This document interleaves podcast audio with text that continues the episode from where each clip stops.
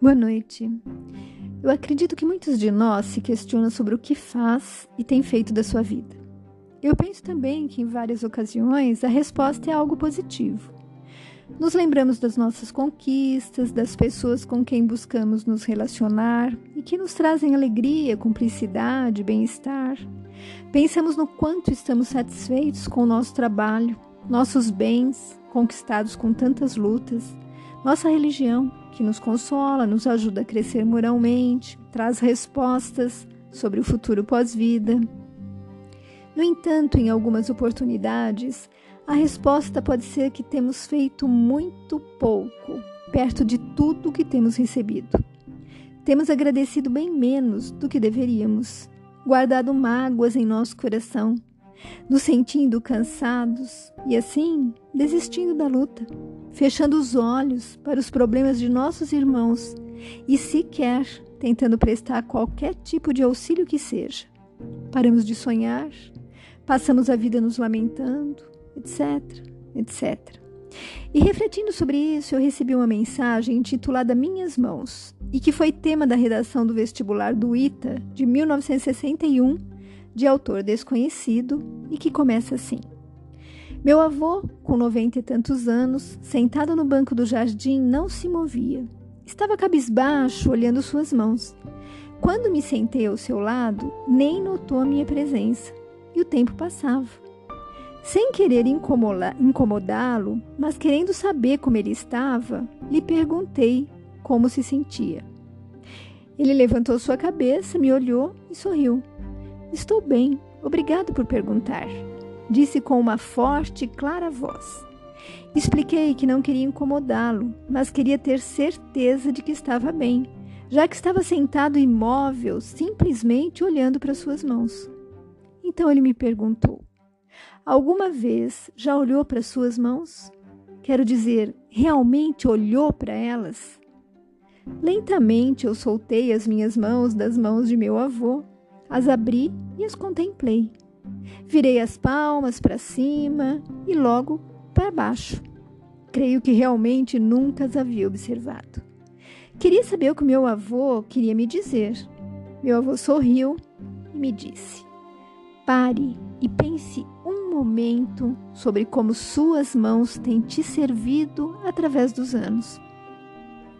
Estas mãos, ainda que enrugadas, secas e débeis, têm sido as ferramentas que usei toda a minha vida para alcançar, pegar e envolver.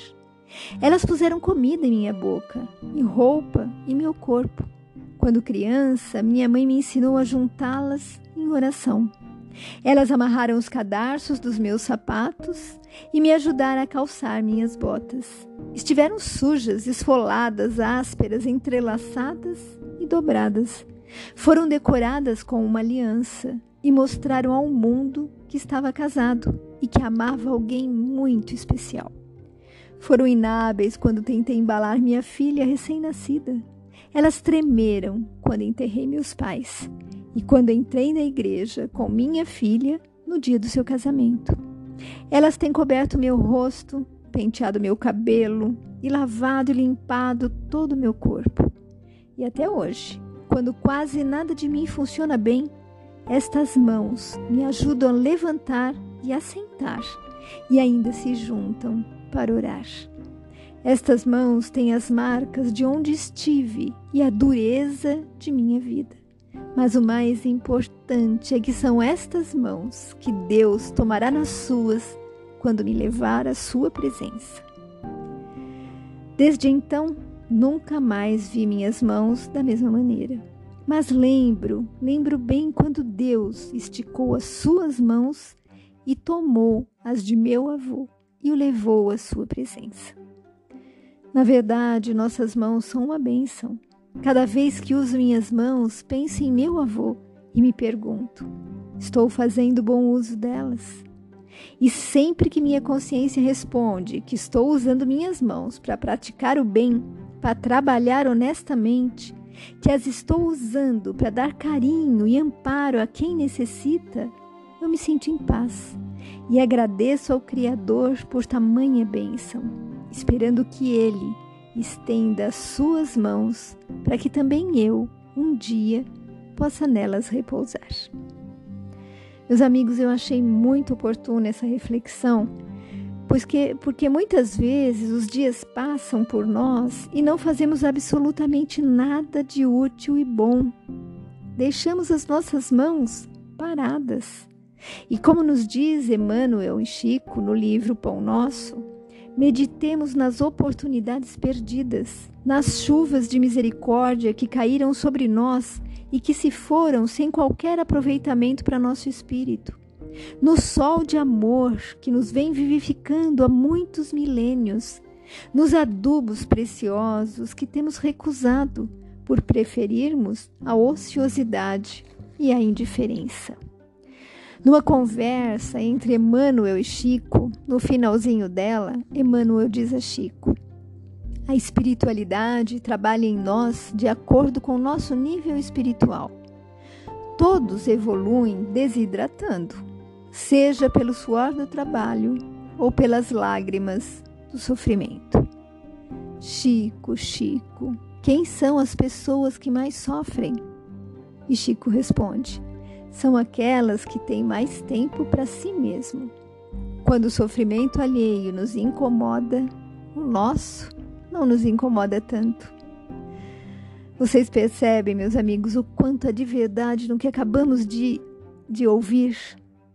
Quando paramos de pensar apenas em nós mesmos e olhamos para o outro, conseguimos dar a dimensão exata a tudo que nos acontece.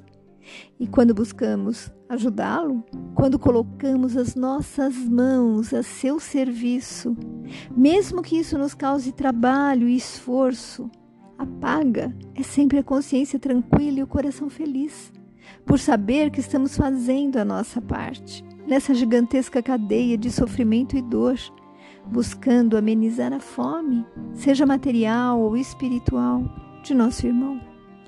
Assim, meus amigos, que possamos refletir sobre o que estamos fazendo durante o nosso dia, não só com relação às atividades puramente materiais, mas também como temos dirigido a nossa vontade, o nosso pensamento, os nossos desejos, avaliando o quanto estamos ociosos, preguiçosos ou ausentes, lembrando-nos de que Jesus nos alertou de que Deus e Ele trabalham sem cessar. Que nosso trabalho seja útil, como a boa semente, que caindo na terra produz flores e frutos. Que não sejamos estéreis, mas possamos ser abrigo, sustento, consolo para quem de nós se aproxime. Agradeçamos a Deus por recebermos tantas bênçãos e peçamos a Ele que não nos permita perder nenhuma oportunidade de servir. Fique com Deus. Beijos de quem também se preocupa com você.